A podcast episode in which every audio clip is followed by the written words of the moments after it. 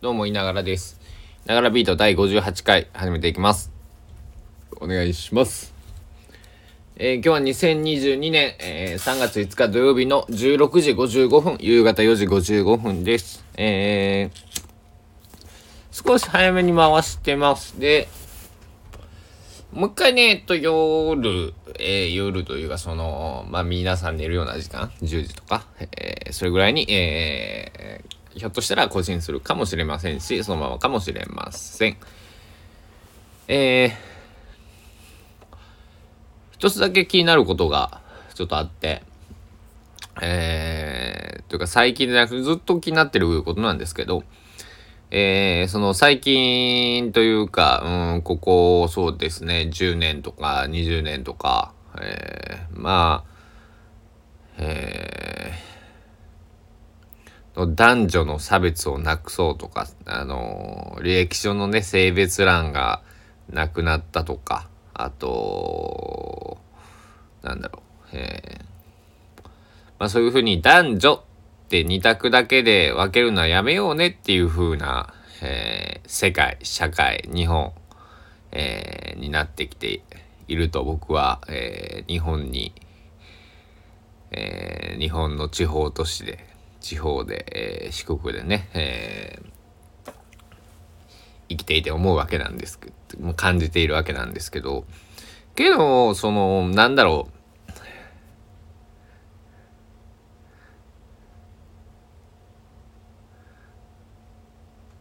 僕が抱えてる悩みというのは、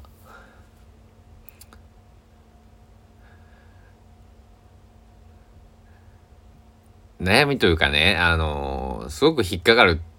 のは、こう、レディースデーっていうものにすごく引っかかるわけです。で、あのー、も、なんだろうね。うん。いや、わかるんですよ。わか、わ、あの、そのね、あの、狙いとしてはね、え、その、ビジネスライクに見ればね、その、えー女性は誰か仲間を誘って来てくれやすいみたいな統計があって、えー、それを、えー、するために客、えー、なんだろう、客層を増やすために、えー、レディーステイを作ってとか、えー、女性の方ワンドリンク最初無料ですよとかって作ってハードルを下げていってるっていうのは頭では理解をしてるんですけども。なんだろう今その男女っていうものを、ね、あの、もちろんその医学的にとか、うん、なんだろう、分けなくてはいけない時というのはあると思う。えー、それは皆さんも理解ができると思うし、僕も理解しているつもりなんですけども、ただそうじゃなくて、なんだろうね。なんかすごい引っかかるんですよね。だからあの最近ママのためのとかあるんですけど女性は家事育児仕事で大変だみたいな。えー、ボリュームゾーン的に言えばまあそうなのかもしれないんですけどそういう男性だっているはずだしえー、なんだろうね。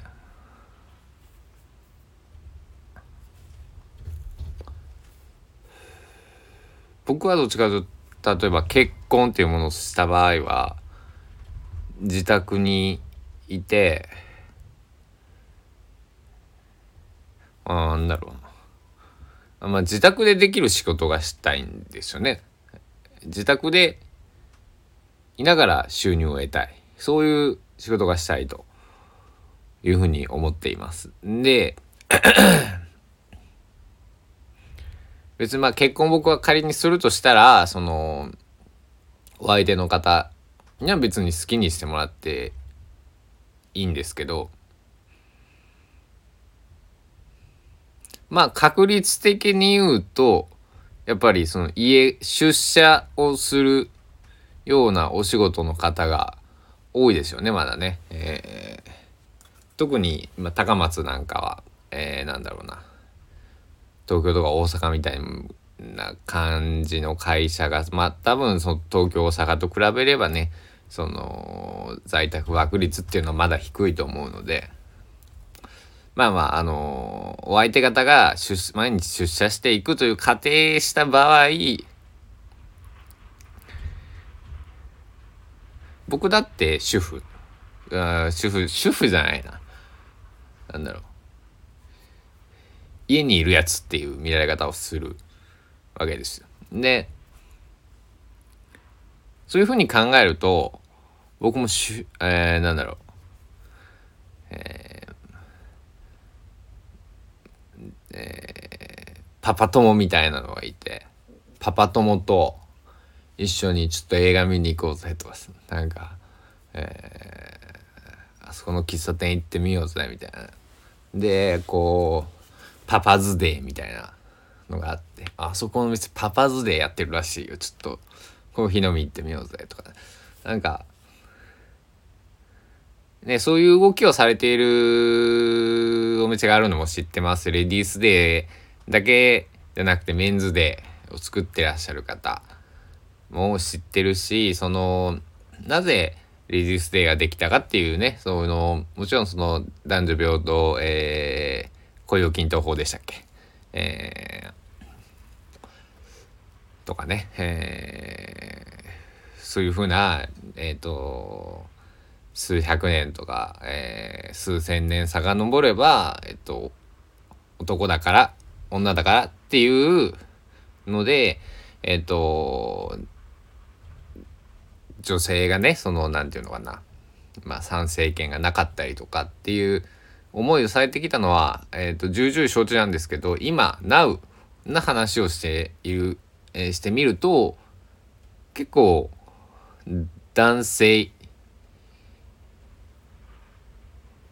と呼ばれる方たち僕を含めて、えー、が逆に虐げられてる気持ちに僕はなっているんですよ個人的に。うん、で、それって逆に言うともう虐げられてるって感覚が女性を差別してるのかもしれないっていう、えー、なんだろうな、うん、のかなっていう視点もあるし、けど僕がこの、なんでレディースデーだけあってもメンズデーねえんだよっていうのも本心だし、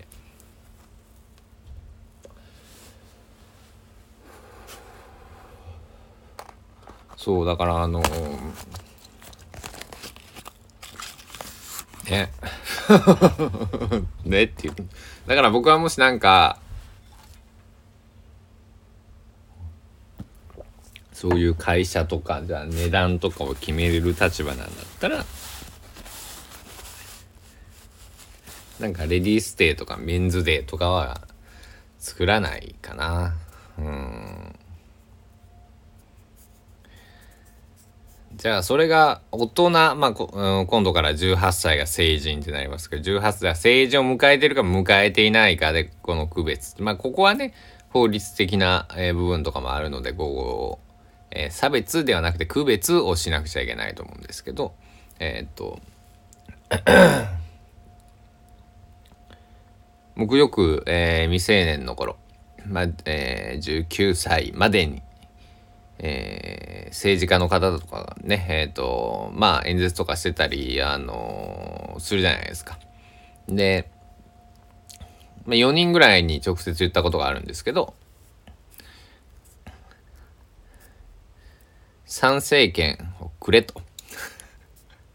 選挙、選挙に参加できる年齢を引き下げてくれと。うん。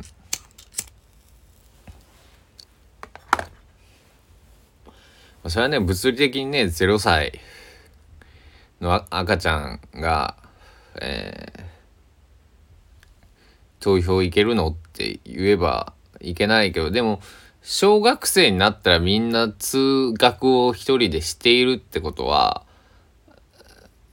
小学生以上だってできる。物理的にはね。で、その、精神面的な発達とかっていうことを鑑みると、っていうとこなんだろうと思うんですけど、まああの、もう少しね、えー、まあまあ18歳、えー、に成人がなったりとかしますけど、もう少しこう、まあ、なんだろうな、義務教育終わったらでいいんじゃないですかね。だから中3の卒業、だから15歳だって ね、なんか義務教育終わって、だって社会に放り出されていくのに、その選挙権もないし、なんならその成人ではないのに、成人と同じラインで勝負しなくちゃいけなくて、えー、それをでもやるのには都度、えー、親権者の同意、えー、親権者を同意させなくてはいけない。あと書類も揃えなくちゃいけない。えー、ね、いろいろもろもろめんどくさいじゃないですか。まあでも、ね、そのリスクとベネフィットのこの天秤のね、えー、いいとこばっかり言うとそれは、ま、確かに引き下げた方がね、いいっていう見方になっちゃうしけど、えー、デメリットももちろんあるわけで、うん、ただ僕個人としてはね、えー、の主張としてはまあ15歳まあ中学卒業後は参政権がまあ、まあ、15歳かな。15歳で参政権があってまあ成人。成人もね15歳でいいんじゃないかな。うん。15歳でもね、えー、まあ5歳でも10歳でもねあのしっかりした意見とかその建設的に議論ができる方はできるし、えっと、30歳でも50歳でも70歳もできない人はできない、えー、100歳でもね建設的な議論とか、えー、すごくアイデアをいただける方なんていっぱいいるし。だからなんだろうそのね難しいとこですけどね。えー、難しいところだけども僕はそのレディースデーっていうそのとかママのためにとか。じゃあメンズはじゃあパパはって。だから結構最近こう女性の活躍？っていうのがさあのーある悩みを聞いたことがあって、えっと、その方は、えっと、お子さん産んで、えっと、産休育休明けて会社に復帰してきたわけなんだけれども、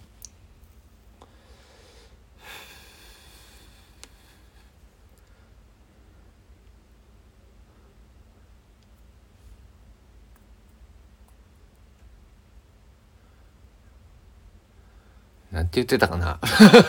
なんかね、すごく、えー、いい話を聞いたんやけどいい視点の話やったんやけどまあまあその僕はね、えーえー、その性別で区分すると男なので、えー、子供は産めないので、えー、その気持ち100%えー、その、えーと、気持ちじゃなくて体験をすることがねまずまずできないんだけれども、えー、あれは何何を話してくれたんだっけ？一番いいところをね、え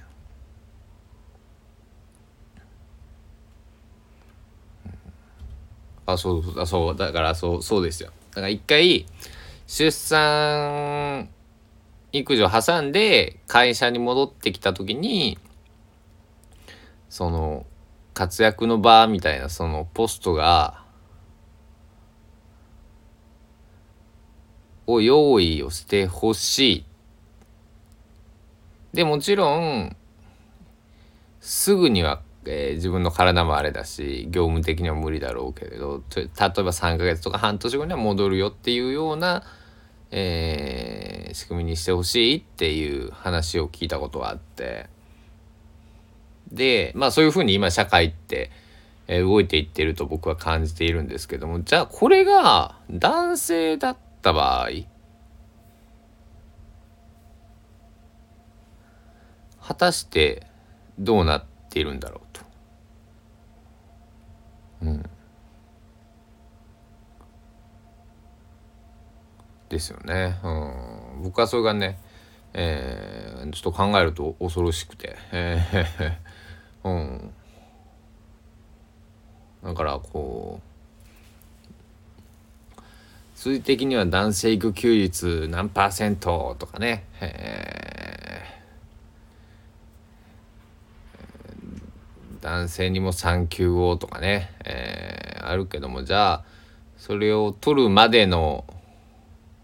あ、それは女性も同じかもしれないですね。えー、取るまでの、えー、全員の、えー、家庭とかあと取った後どういうふうにもう一回、えー、会社で会社なり社会なりなんだろうしまあ仕事だったりとか、えー、趣味であったりとかそこに戻っていくこの何て言うかな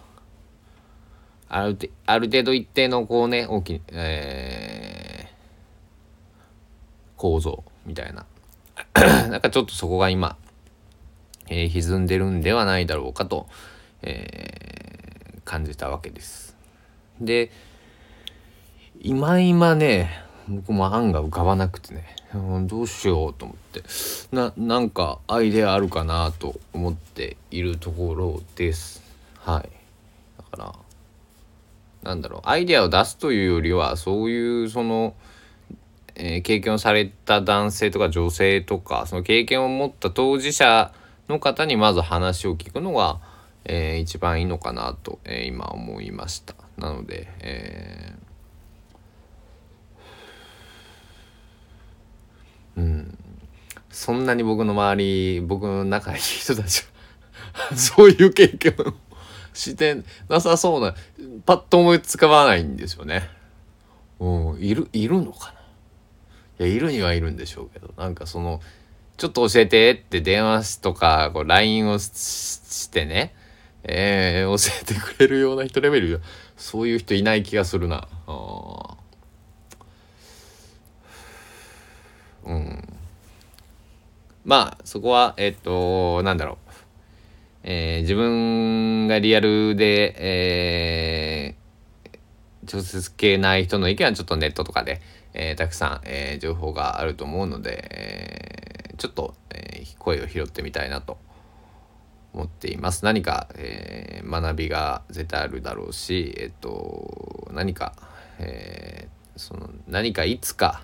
誰かの役に立てる時が来ればそれはすごくおこがましい気持ちでいやらしい気持ちなのかもしれないですけどまあね、えー、そう捉えても別に全然僕は結構なんで、えまあ、それはね、ありがとう、あのー、の方聞きたいよね。えー、お前にもう二度と会いたくねえ、やかましいって言われるよりはありがとうって、また会いたいって、誰しもが言われたいから、ありがとう、また会おうねと。えー、言われるような人間になるために、えー、日々学んでいきたいと思っております。えー、いいとこで、えー、オチがつきました。お時間です。さようなら。